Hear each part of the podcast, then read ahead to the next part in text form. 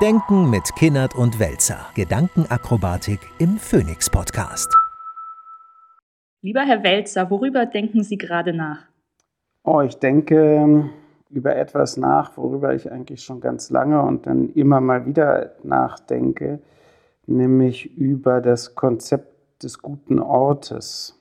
Also der Hintergrund dieses Gedankens ist, dass ich ja sowieso nicht glaube, dass wir die notwendige sozialökologische Transformation auf einer rein rationalen und technologischen Ebene bewältigen oder noch mit einer flankierenden Gesetzgebung, sondern ich glaube, es muss ein Angebot an Menschen geben, anders zu leben, was positiv ist, was unmittelbar sinnfällig ist, wo ich gar nicht erst um 17 Ecken über CO2 und den Klimawandel und was weiß ich nachdenken muss, sondern was sich quasi durch Lebenspraxis, durch das Leben selber erschließt. Und deshalb denke ich über gute Orte nach, unter anderem auch deswegen, weil wir ja in sehr schlechten Orten vielfach leben. Und dann ist es auch kein Wunder, dass die Verführungsangebote der Konsumgesellschaft so super gut funktionieren, weil man muss ja immer sich für irgendetwas entschädigen, was einem angetan wird. Also das sind so Sachen, die mich kontinuierlich beschäftigen. Ist das Konzept des äh, guten Ortes automatisch etwas nicht Globales, weil es kleine Dörfer, kleine Gemeinschaften sein müssen? Kann das sowas wie eine Online-Bewegung sein, wo man like-minded in der Community ist? Also ist es ein wirklicher Ort? Ist es ein Raum? Kann das eine Bewegung sein? Muss das in einem geschlossenen Rahmen anfangen? Also ich denke schon an konkrete Orte, also an äh, physische Orte. Bin mir nicht sicher, vielleicht kann man das auch transformieren auf virtuelle Orte mit entsprechenden Gemeinschaften, das weiß ich nicht. Ich selber denke ganz konkret, da wir ja Wesen, biologische Wesen in der Welt sind hat diese Welt einen sehr großen Einfluss darauf, wie wir sind, wie wir uns fühlen, wie wir wahrnehmen äh, und so weiter und so weiter.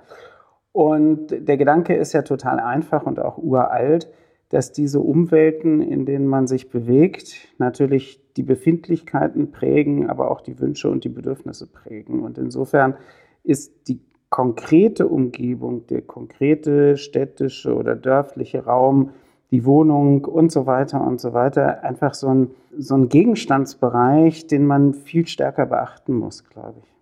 Etwas, was mir einfällt und was ich auch jetzt vor allem vor Corona so ein bisschen mehr wertzuschätzen gelernt habe, ist so etwas wie Salonkultur. Also, dass ich nicht sehr plötzlich auf eine politische Diskussionsveranstaltung komme, dann da tausend willkürliche Menschen sind, was natürlich schön ist, weil wir haben da eine Meinungsdiversität. Aber das bedeutet, dass ich eigentlich erstmal hunderte Stunden bräuchte, um gemeinsam Prämissen auszuarbeiten, kontextualisieren und so weiter. Während ich das Gefühl habe, wenn etwas ein bisschen kuratierter ist in einem Salon, die gleiche ähm, sichergestellt wird, dass die gleiche Meinungsdiversität da ist, durch den Kontext, durch den vertraulichen Rahmen, dadurch schon Dinge bereitgestellt werden, dass ich viel weiter komme in meiner Diskussion. Und das ist zum Beispiel ja kein Raum, äh, der dann immer da ist, sondern man kommt zusammen ein Beispiel, das ich auch noch im Kopf habe, ist zum Beispiel ähm, die Leuphana-Universität, die da immer zu ihrer Utopiewoche und so weiter einlädt. Da habe ich auch das Gefühl, dass das ja eigentlich eine Community ist von sehr nachhaltigkeitsorientierten, progressiven Menschen. Also würde ich fast sogar sagen, ähm, sehr exklusiver Raum, vielleicht gar nicht die große Meinungsdiversität. Aber weil man sich dort gut kennt, weil man vertraulich miteinander spricht, weil man auch sachlich äh, an einem Fortschritt interessiert ist, bin ich immer, wenn ich da bin, erstaunt darüber, wie tief man in die Debatte geht und mit welchen Dingen man sich auseinandersetzt, die ich bei eigentlich viel größeren Veranstaltungen so gar nicht mehr wahrnehme. Mhm. Das heißt, da hat es für mich etwas zu tun mit Beziehungsebenen und mit einem Kontext, der bereitgestellt wird.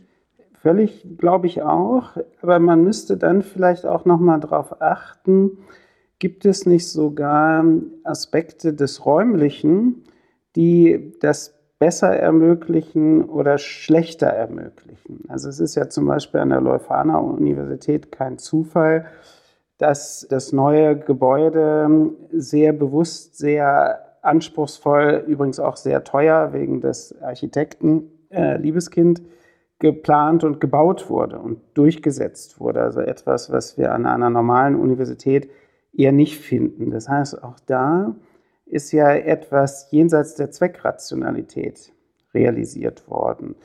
Und man kann ja vielleicht Räume im weiteren Sinne, aber auch Gebäude im engeren Sinne auch als Ermöglicher dessen beschreiben, was Sie gerade beschrieben haben. Also, dass etwas gelingt, auch an Beziehung, an Diskussion, weil es eine Atmosphäre gibt, die das begünstigt. Umgekehrt, in schrecklichen Räumen, vermute ich, findet sowas eher nicht statt, weil es sich in ein Gefühl übersetzt, dass man da jetzt lieber eigentlich nicht ist.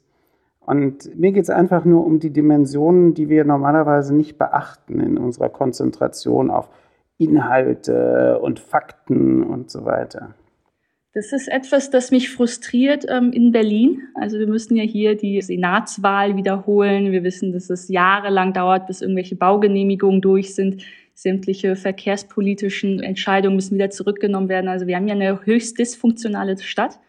Und seit einem Monat diskutieren wir in Berlin ja auch darüber, ähm, was diese Silvesterknallerei eigentlich bedeutet. Ist das irgendwie, sind das die Paschas aus multikulturellen Familien? Ist es eine Integrationspolitik, die gescheitert ist? Ist es zu wenig Geld in der Bildungspolitik? Und was mir da auch auffällt, ist, dass das immer Projektionen sind auf andere und niemals wirklich die Zuständigkeit, die Verantwortung der Stadt. Wie wird Integrationsprozess wirklich geleistet? Also da fehlt es auch einfach an Zuständigkeit. Ne, da fehlt es, ich würde sagen, das ist eine mittlerweile mindestens 20 Jahre unkritisiert stattfindende Verwahrlosungskultur, die sich genau darauf bezieht, dass man eben die extra funktionalen Qualitäten eines Wohnortes, und Berlin ist ja ein Wohnort, ist ja ein Lebensort, überhaupt nicht beachtet. Also sprechend ist ja dass vor einigen Wochen oder Monaten, ich weiß es nicht mehr genau, habe ich darüber gelesen, dass der frühere regierende Bürgermeister Müller zum ersten Mal jetzt nach seiner Amtszeit mit dem Fahrrad durch die Stadt fährt und mit großer Überraschung festgestellt hat, dass es völlig versifft und verdreckt und verruppelt und sonst was ist, was er vorher natürlich aus seiner Limousine vom Rücksitz aus nicht gesehen hat. So, was sagt uns das denn? Ja? Wenn es so getrennte Sphären in einer Stadt gibt, wo diejenigen, die im Grunde genommen für die Organisation und Funktionsfähigkeit der Stadt zuständig sind, gar nicht in dem Sinne unmittelbar in der Stadt sind und hinterher feststellen, aha, wenn man sozusagen keinen Panzer um sich rum hat, sieht das plötzlich völlig anders aus. Das ist sowas. Und ich habe wirklich als auch Bewohner dieser Stadt wirklich das Gefühl einer, gar nicht mal was jetzt Dreck oder sowas angeht, aber einer insgesamten Haltung der Verwahrlosung, weil alles irgendwie egal ist. Also, dass man sich nicht anmelden kann im Bürgeramt, dass man keinen Pass verlängern kann, dass man alle diese selbstverständlichen Funktionen, für die man ja auch Steuern bezahlt, dass das seit Jahren hingenommen wird, dass das alles nicht funktioniert. Und bis hin zu dieser wirklich Realsatire dieser Wahl und dieser wiederholten Wahl, und das ist einfach etwas, wenn man sich überlegt, dass das auch noch die Hauptstadt der Bundesrepublik ist, das finde ich wirklich entsetzlich. Und wenn man jetzt sich die Äußerungen im Wahlkampf anguckt, dann hat man auch dieses politische Personal in dieser Stadt, das passt genau zu dieser Stadt, weil das, das ist alles nichts. Das kann irgendwie auch nichts werden, weil das alles so genauso in diesem sozialisierten Modus, dass dieses Verwahrloste irgendwie auch okay ist so stolpern die sich da irgendwie zurecht. Und das ist, man weiß es ja aus privaten Gesprächen, aus der Nachbarschaft und sowas. In dieser Stadt sind alle, alle genervt über die Art und Weise, wie diese Stadt regiert und verwaltet wird. Und alle mögen aber diese Stadt sozusagen aus, weil sie daherkommen oder weil sie einen bestimmten Mythos repräsentiert und weil sie kulturell und sowas viel bietet. Aber man verliert die Leute, auch politisch. Ich kann mich erinnern, als ich vor acht Jahren nach Berlin gezogen bin, bin ich in so einen Kiez äh, in den Wedding gezogen und habe dort gerade zu Beginn meines Umzuges ja total viele Pakete bestellt, weil ich Möbel brauchte und irgendwie Objekte für mein Zuhause. Und obwohl ich ähm, mir eine Woche freigenommen hatte und in dieser Woche, wo die Paketlieferung eintreffen sollte, die ganze Zeit zu Hause war, hatte ich ständig Zettel im Briefkasten. Ich müsste sie quasi an dieser Poststelle abholen. Und dann habe ich da mal angerufen gesagt, wieso wird denn nicht bei mir geklingelt? Ich bin ja extra zu Hause und warte. Und daraufhin habe ich die offizielle Rückmeldung bekommen, dass in diesem Gebiet, in dem ich wohne, schon seit Monaten nichts mehr ausgeliefert wird, weil dort scheinbar immer Leute äh, PlayStation-Konsolen und Laptops hinbestellen und sobald der Wagen kommt, wird er ausgeraubt. Also eine total rechtsfreie Zone. Ich habe das dann politisch versucht, so ein bisschen zu adressieren und hatte auch da das Gefühl, dass man sich nicht richtig verantwortlich fühlt. Und dann habe ich mit Nachbarn gesprochen und die haben auch gesagt, naja, wir sind ja hier in den 20er, 30ern, beziehen sowieso jede paar Monate irgendwo anders hin. Und da hatte ich nochmal das Gefühl, dass es sich ein bisschen nochmal separiert zu denen, die sich als Bürger verstehen und diejenigen, die da wirklich nur Konsumenten sind. Also wenn ich Konsument einer Stadt bin, weil ich da nur ein paar Monate bin, weil ich sowieso wieder in den nächsten Kiez ziehe, ist es mir politisch ja auch ein bisschen egal. Hat es was damit zu tun, dass Städte, die eine ganz hohe ähm, Bevölkerungsfluktuation erleben, auch gar nicht unbedingt mehr Bürger beheimaten, sondern eigentlich nur Konsumenten? Das glaube ich nicht, weil auch das ist ja abhängig davon, welche Ordnungskultur so eine Stadt hat. Ja, man könnte ja am Beispiel von New York zeigen, wie innerhalb relativ kurzer Zeit ein Zustand der absoluten Fehlsteuerung, der Verwahrlosung geändert wird durch Maßnahmen der Verwaltung und der Polizei. Also das war damals ja ein Ergebnis dieser berühmten Broken Window Theory.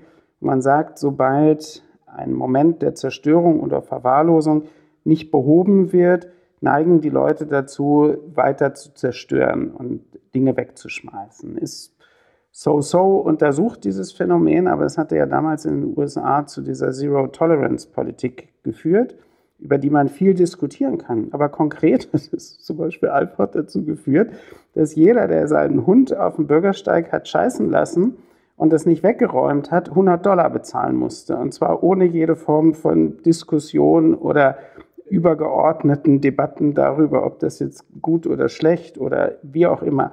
So, und das hatte schlicht und ergreifend zur Folge, dass alle New Yorker Hundebesitzerinnen und Hundebesitzer mit Tüten durch die Gegend liefen und die Fäkalien ihres Hundes entfernt haben. 100 Dollar, bingo, ganz einfache Sache.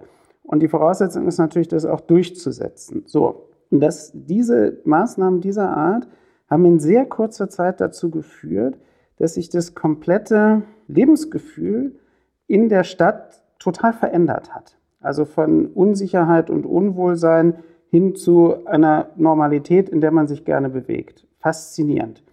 Und was heißt das umgekehrt? Das heißt umgekehrt, dass man diese Prozesse der Verwahrlosung auch zugunsten derjenigen, die in diesen Städten leben, überhaupt nicht zulassen darf.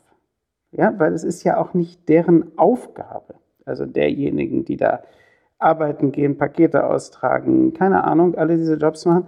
Ist ja nicht die Aufgabe, dafür zu sorgen, dass die Stadt, in der sie leben und arbeiten, funktioniert. Das ist ja die Aufgabe, wie gesagt, dafür zahlt man Steuern, derjenigen, die kommunal das, das ganze Ding steuern. Und da muss man einfach sagen, das ist jetzt im Fall Berlin, wir können auch über andere deutsche Städte sprechen, wo es ähnlich aussieht, Köln. Das sind einfach Dinge, die sind irgendwann so eingeschliffen, dass es niemand mehr für nötig hält, daran fundamental etwas zu verändern. Wenn es aber politisch dann genauso verwahrlost gespiegelt ist, wo liegt denn dann der Kippmoment? Kann das eine ähm, Bürgergemeinschaft sein? Ich kann mich erinnern, als ich in der Schule war, kam der Kinderschutzbund auf uns. Ich glaube, Abiturienten waren wir zu und hat gefragt, ob wir nicht Spielplatzpatenschaften übernehmen würden, dass wir da alle paar Wochen mal gucken, ob die Sachen in Ordnung sind, dass wir da vielleicht mal, weiß ich nicht, nach dem Winter den Laub da wegräumen, solche Geschichten. Also könnte das darin liegen, dass man durch Engagement, dass eine Bürgergemeinschaft, eine Nachbarschaft das an sich wieder irgendwie in die Hände nimmt? Glaube ich, begrenzt, weil auch dafür müsste der Rahmen so sein, dass das sozusagen willkommen ist und auf fruchtbaren Boden fällt. Ansonsten haben wir immer das Problem, dass dann diese Initiativen und die Engagierten das kompensieren, was auf der Ebene der Zuständigkeit nicht realisiert wird und die dann immer Argumente haben, ja, das macht ja die und die Initiative und so weiter. Oder wenn sie besonders gut sind, wie es auch in Berlin häufig der Fall ist, dann reiten sie da ihre Vorschriften und hindern noch diese Initiativen daran, was Vernünftiges zu tun. Also grundsätzlich ist natürlich das Motivieren von Engagement in unserer Gesellschaft eine Aufgabe von Politik. So rum. Ja? Um sozusagen aktive Beteiligung auch in der Entwicklung der Dörfer und der Städte mit hervorzubringen. aber es darf nie sozusagen die Lastenumverteilung werden, also wie die Tafeln Armut kompensieren oder sowas. Das sind ja eigentlich alles Verhältnisse, die gehören überhaupt nicht in eine moderne Gesellschaft. Aber wie können wir denn dafür sorgen, dass es dann noch mehr gute Orte gibt? Ja gut, das ist jetzt dann eine ganz große Frage. Also ich denke, so Futur 2 mäßig, wie wir das immer in der Ebene des Geschichtenerzählens machen, zunächst mal darüber, diese Idee überhaupt mal mehr zur Geltung zu bringen. Und das ist ja das, was ich anfänglich gesagt habe, nicht immer nur auf die Inhalte gucken. Inhalte sind so beliebig, die kosten nichts. Und es ändert dann immer in diesen Konjunktiven. Und wenn es aber gelingt, Orte zu haben, an denen etwas gelingt, und man guckt darauf, was sind denn die räumlichen Bedingungen des Gelingens gewesen, dann kommt man auf ganz andere Spuren. Eben auch in Richtung, wie muss eigentlich so eine Transformation der Gesellschaft künftig aussehen. Ich habe das Gefühl, dass es, um nochmal zurückzukommen auf meinen Begriff da von Salonkultur, dass es für mich immer wichtig war, wenn ich Leute treffe, die konstruktiv interessiert sind, die ins Gelingen verliebt sind, die was machen wollen und die erfahren äh, oder die die Erfahrung mit mir teilen, dass sie jetzt schon achtmal zu einer Adresse gegangen sind und da einen vom Kopf gekriegt haben, dass ich dann wollte, dass es das neunte oder zehnte Mal nicht wieder passiert, weil dann sind sie demotiviert. Also ich habe versucht, immer Leute auch abzufangen, wenn sie auf eine Art und Weise enttäuscht und frustriert sind und sie in andere Gruppen reinzubringen, wo sie insgesamt alle ein bisschen konstruktiver drauf sind. Weil ich so das Gefühl habe, dass man ähm, ja den Mind, irgendwie den Geist von den Leuten dort auch nicht bricht. Und das äh, spiegelt sich ja dann schon auch in diesem ganzen schlechten Ort, in diesen schlechten Verbänden, in den schlechten Prozessen, dass man dort Leute auch wieder total verlieren kann. Absolut. Absolut. Und ich glaube, das ist etwas, was wir gesamtgesellschaftlich in diesen Jahren sehr gut beschreiben können.